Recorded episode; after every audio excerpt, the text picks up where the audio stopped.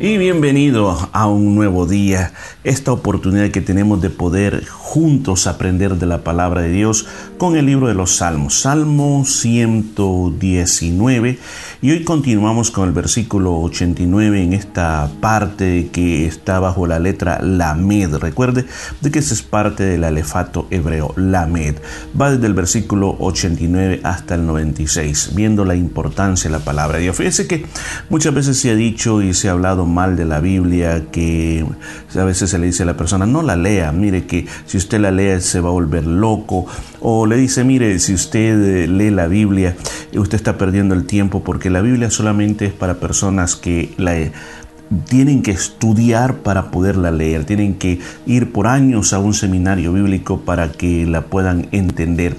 Yo le voy a decir que la Biblia es el libro, pero más sencillo que usted pueda tener, porque no fue hecho, no fue escrito para académicos o para teólogos, sino que fue escrito para todo el ser humano.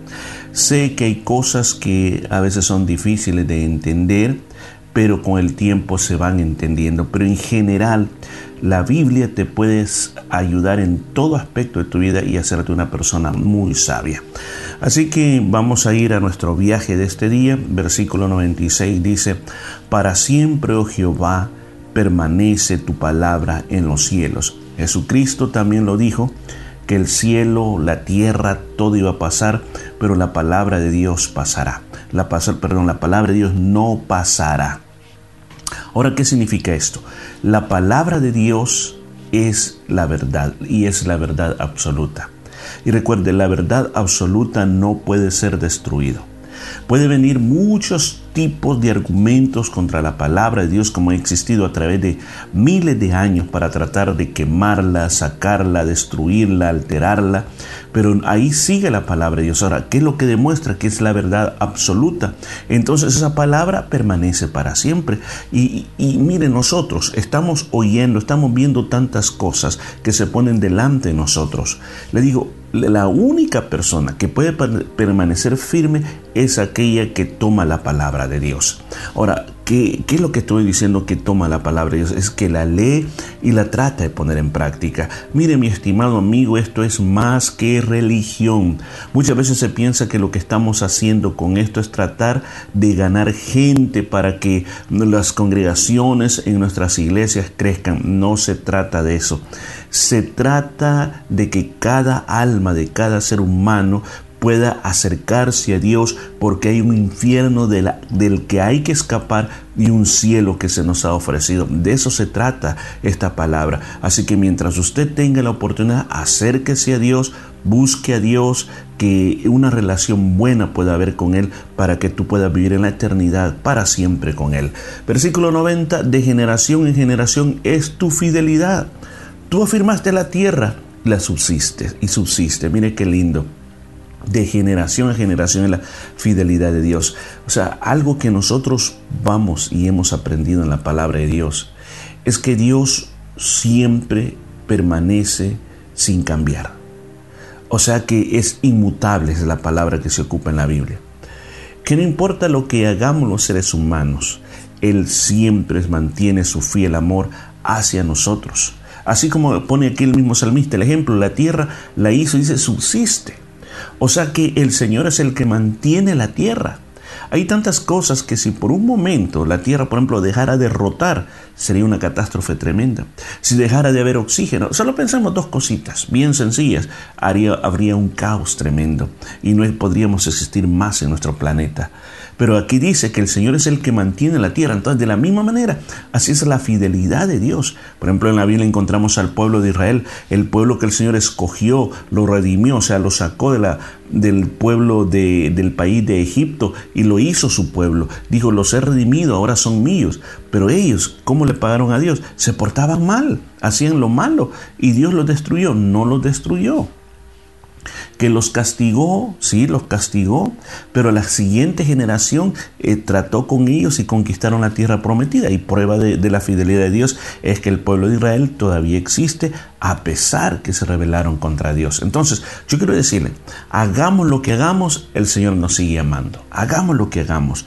Por ejemplo, hoy en día hay tantos eh, movimientos eh, de, podemos decir, de la igualdad de géneros o los matrimonios entre personas del mismo sexo. ¿Qué opina Dios de eso? Bueno, Dios, escuche bien, es bien importante eso. Dios ama al pecador. Dios ama a la persona así como es. Ahora, pero lo que Dios no ama es el pecado de la persona. O sea, si tú quieres ir al cielo y escapar del infierno, tienes, escúchame bien, que dejar ese pecado. Pero desde ya sabe que te puedes acercar a Dios con toda confianza. O sea, ven cómo estás. No importa lo que estés haciendo, acércate a Dios, que Dios te recibe y deja todos tus pecados en las manos de Dios, que Él te ayudará a cambiar tu vida. Por eso es que dice que es grande esa fidelidad de Dios. Por tu ordenación subsisten todas las cosas hasta hoy, pues todas ellas te sirven. Mire qué lindo dice esto. Dios sigue diciendo, sostiene las cosas bajo su mano y las cosas todas le sirven a Dios. O sea, el mar le sirve a Dios, los vientos le sirven a Dios, todas las cosas le sirven a Dios. O sea, Él es el Señor de todo. O sea, es grandísimo pensamiento el pensar que Dios tiene control sobre todas las cosas que pasan en el mundo ahora.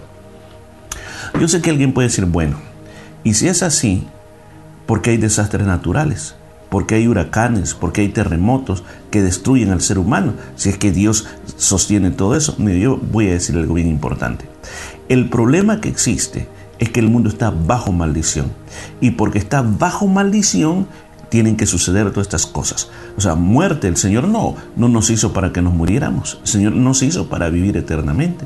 Pero entró el pecado, que entró, entró la muerte y tenemos que morirnos. Por eso nos enfermamos, por eso vienen las plagas, por la maldición que hay. Hasta que el Señor redima este mundo, va a parar todas esas enfermedades, maldiciones y todo lo que existe. Pero mientras tanto, el Señor sostiene todas las cosas.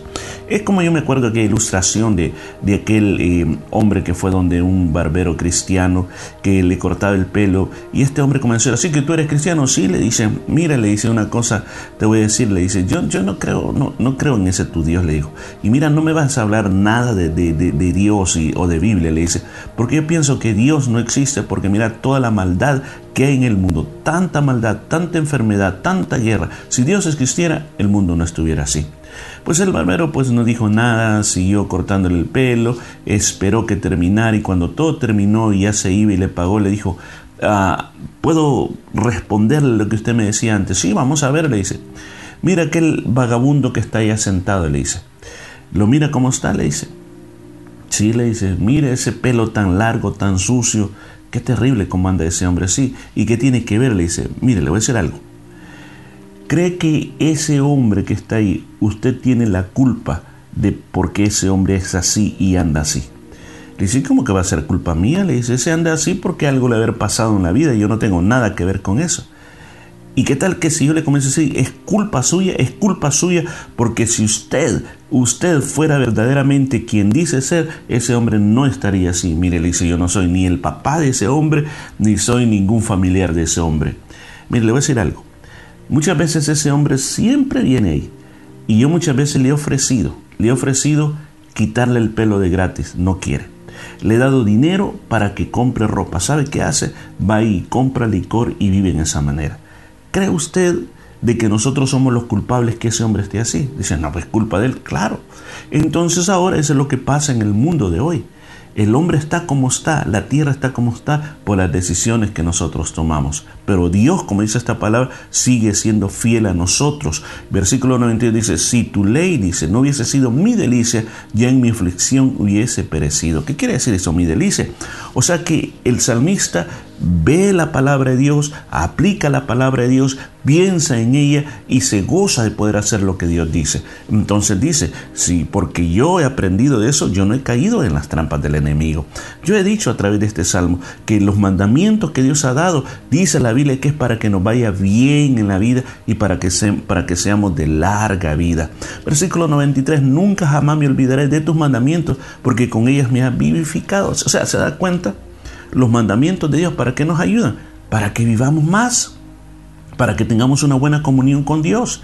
Le aseguro que si tú comienzas a leer la Biblia, tu vida va a cambiar perfectamente porque este es un libro vivo, es un libro eficaz que te alimenta el alma y te hace cambiar. Dice, tuyo soy yo, sálvame porque he buscado tus mandamientos. Nosotros los seres humanos necesitamos varios tipos de salvación. Necesitamos ser salvados de los problemas que vivimos, salvados de las enfermedades, salvados de los peligros, pero la salvación más grande es la salvación del pecado. El, dijo Jesús, todo aquel que comete pecado es esclavo del pecado. Y el problema es que la Biblia dice que la paga o el salario del pecado es la muerte, o sea, es la separación eterna con Dios. Entonces aquí la palabra dice claramente la forma como escapar de ello es ser del Señor para buscar los mandamientos del Señor. ¿Cómo yo me convierto parte del Señor. Pues simplemente cuando tú te cansas del pecado y dices, Señor, yo te invito a mi vida, entra a mi corazón y entonces me arrepiento. Y el Señor dice, por esa muerte en la cruz, esa sangre preciosa te da gracia, te da misericordia para que tú seas una persona diferente. Yo no puedo decirle a usted, venga a la iglesia, si primero tú no le has entregado tu corazón a Cristo. O si tú quieres venir, ven como estás, pero escúchame, ven a buscar la salvación, no vengas a buscar a otras personas, no vengas a buscar al pastor, ven a buscar al Señor Jesús. Cambiar de religión no es la solución. El Señor no anda buscando nuevas personas religiosas o aumentar su lista de la iglesia. El Señor anda buscando personas que se sientan arrepentidas, que quieren cambiar y que quieren vivir con Él en la eternidad. Hoy puede ser el día cuando tú puedes tomar esa decisión en tu corazón. Dice, los impíos me han aguardado para destruirme, mas yo consideraré tus testimonios. A toda perfección he visto fin amplio sobremanera es tu mandamiento. ¿Qué es lo que termina diciendo el salmista? El salmista termina diciendo que a pesar de los que le quieren destruir, él siempre se enfoca en lo que dice la palabra de Dios, en las acciones que manda la palabra de Dios. Él sabe lo que va a pasar porque la palabra de Dios nos afirma cómo termina todo aquel que anda mal. La palabra de Dios afirma cómo camina aquel que no se... Eh, no se somete a lo que es la palabra de Dios o comienza a obedecer los mandamientos de Dios, porque dice, amplio sobremanera es tu mandamiento. O sea, sirve para todo. El mandamiento de Dios te va a ayudar, escúchame, no solo para vivir una mejor vida, te va a ayudar para ser de éxito en todo lo que emprendas en tu relación como padre de familia, como esposo, como esposa, como hijo, como hija. Dios te va a ayudar de una manera grande. Muchas veces nosotros queremos la ayuda de Dios, pero queremos ignorar la palabra de Dios. El error más grande que existe en este mundo es que muchos tenemos Biblias, pero no las leemos. Simplemente las tenemos como amuletos. Pero es el tiempo que nos volvamos a la palabra de Dios, que nos deleitemos en la palabra de Dios. Si tú dices, yo no hay por dónde comenzar, lee el libro de los Salmos los salmos, los evangelios, pero comiénzate a meter en la palabra de Dios y verás lo que Dios puede hacer en tu vida. Vamos a dejar hasta aquí este día y vamos a continuar el día de mañana. Padre mío, te agradecemos por este tiempo tan hermoso que hemos pasado con todos nuestros oyentes. Yo te suplico, Señor, que en este día hay alguien que nos está oyendo que dice, Señor, me arrepiento de todo pecado Hoy te invito a mi corazón, entra Jesús, sálvame y rescátame por tu santo poder y por tu santo espíritu. Haz nueva todas las cosas en mi vida. Yo quiero vivir para ti desde de este día en adelante. También pido por todos aquellos que de alguna manera han perdido la fe para que logren restablecerse en ti. En el nombre de Jesús. Amén y amén. Nos escuchamos el día de mañana. Gracias por haber estado con nosotros y la paz de Dios quede contigo.